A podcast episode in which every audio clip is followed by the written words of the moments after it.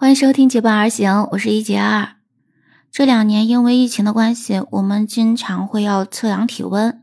你还记不记得你测量的体温大概都是多少摄氏度呀？我记得在小时候的生物课上，老师说过，人的正常体温大概是在三十七摄氏度左右。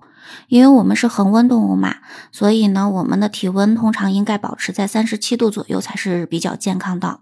这个呢，据说是在一八五一年，在德国有一名内科医生叫卡尔，他收集了两万五千名病人的腋下体温的数据，然后就确定了一个平均的数据，就是人体正常的体温是三十七摄氏度。那这种说法是一直延续到现在的。但是你有没有发现呢？现在我们测量出来的体温大概都是在三十六点三到三十六点七摄氏度左右。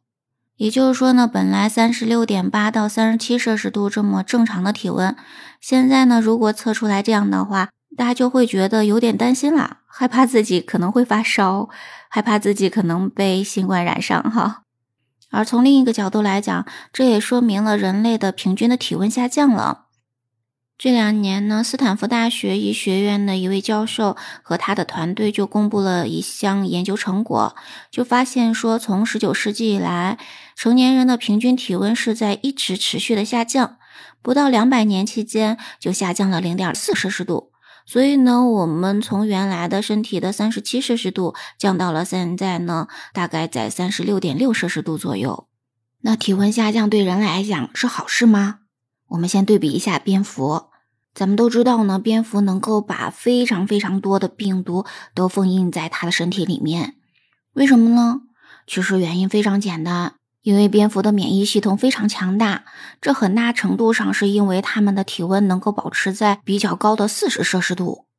有一些研究的数据显示说，体温每降低一摄氏度，免疫力就会下降大概百分之三十以上呢；而体温每升高一摄氏度，免疫力就会提升五到六倍。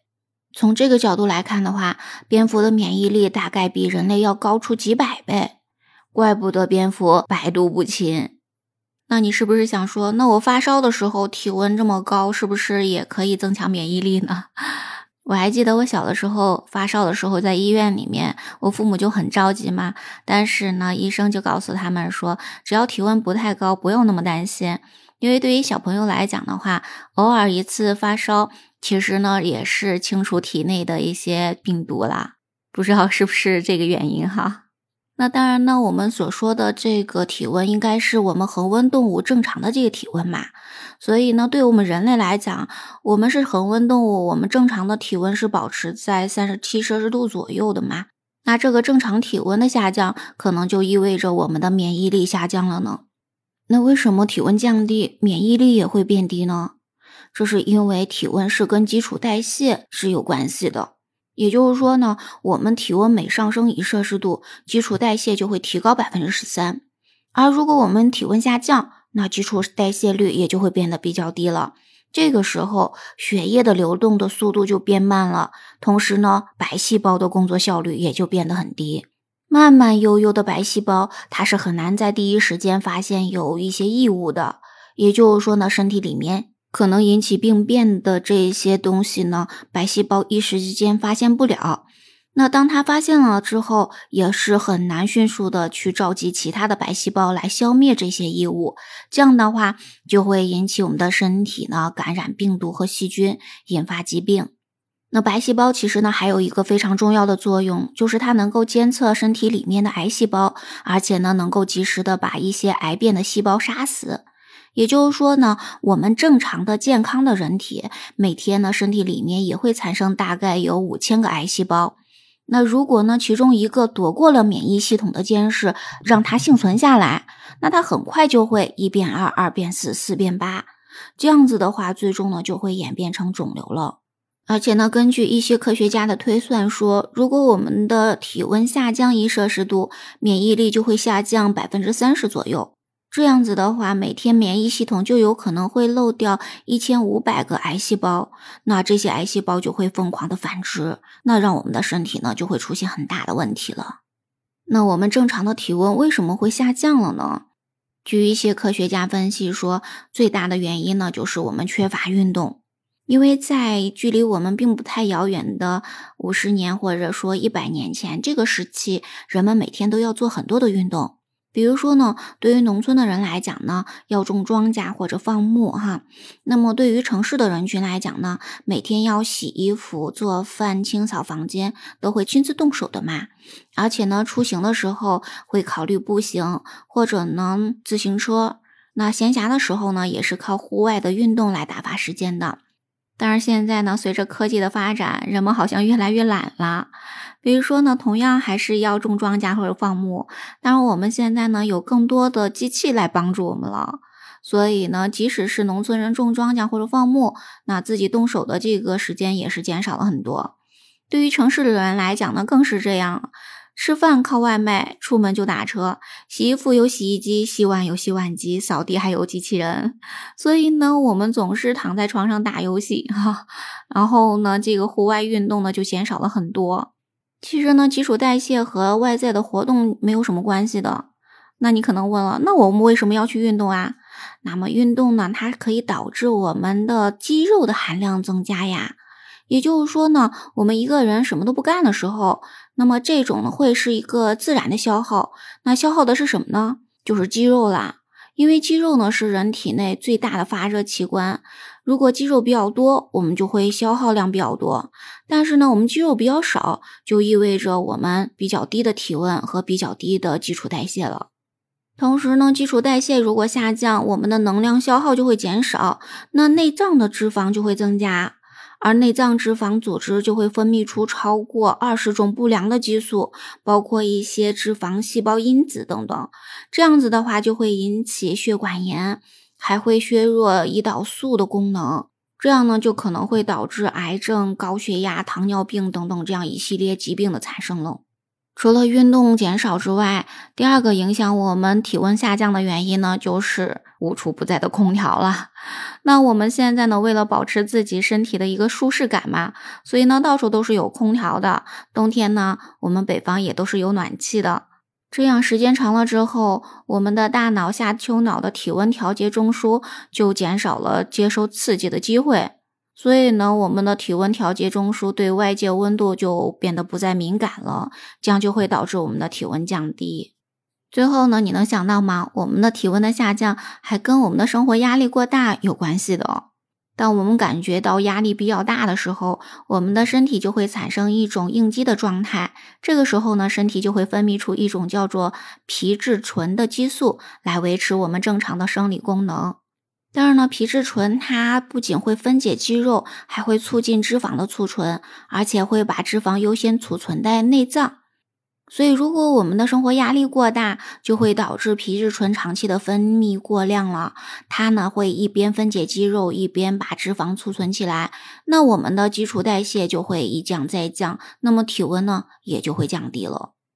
那从这些状况来看的话，体温降低就意味着我们的免疫力可能会下降，从而呢就大大提高了病毒、细菌感染和癌症的发生率。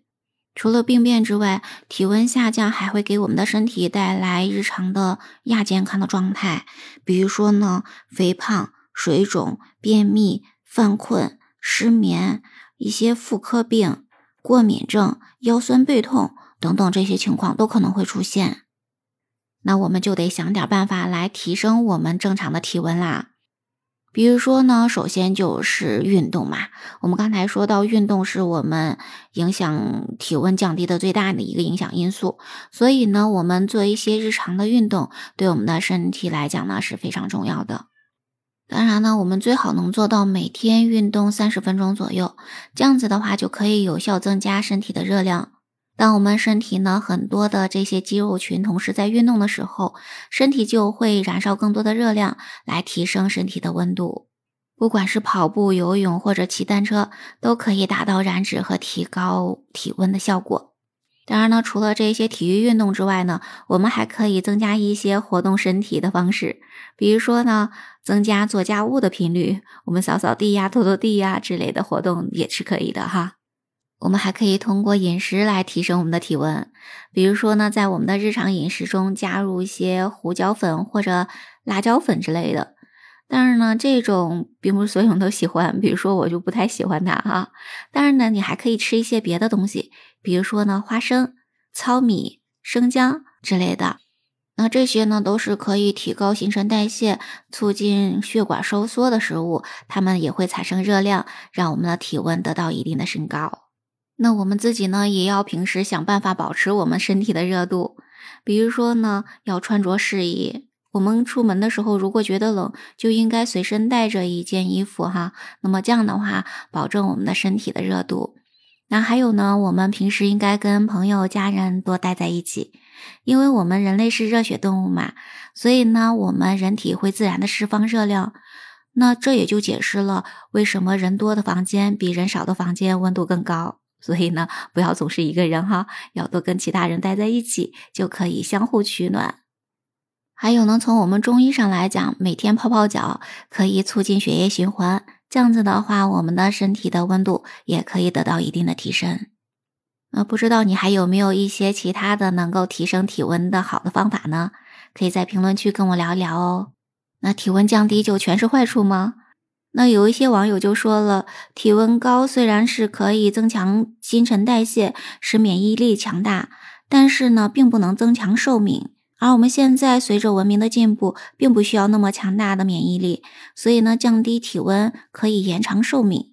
也有网友就说，人的寿命长短决定于生命燃烧的速度和强度，就像蜡烛，伴随着人的生命周期的延长，火苗必然是越小烧得越久。人的基础体温下降趋势那是必然的，这都是遵守了能量守恒定律的，就像佛前的长明灯。所以呢，得出结论。生命要么璀璨短暂，要么就暗淡绵长。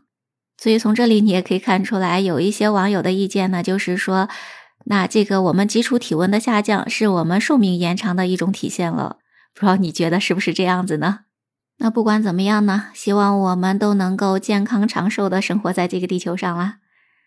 我们今天的分享就到这里啦，感谢你的聆听，期待你的关注、订阅、点赞、好评哦。我们下期节目再见吧，拜拜。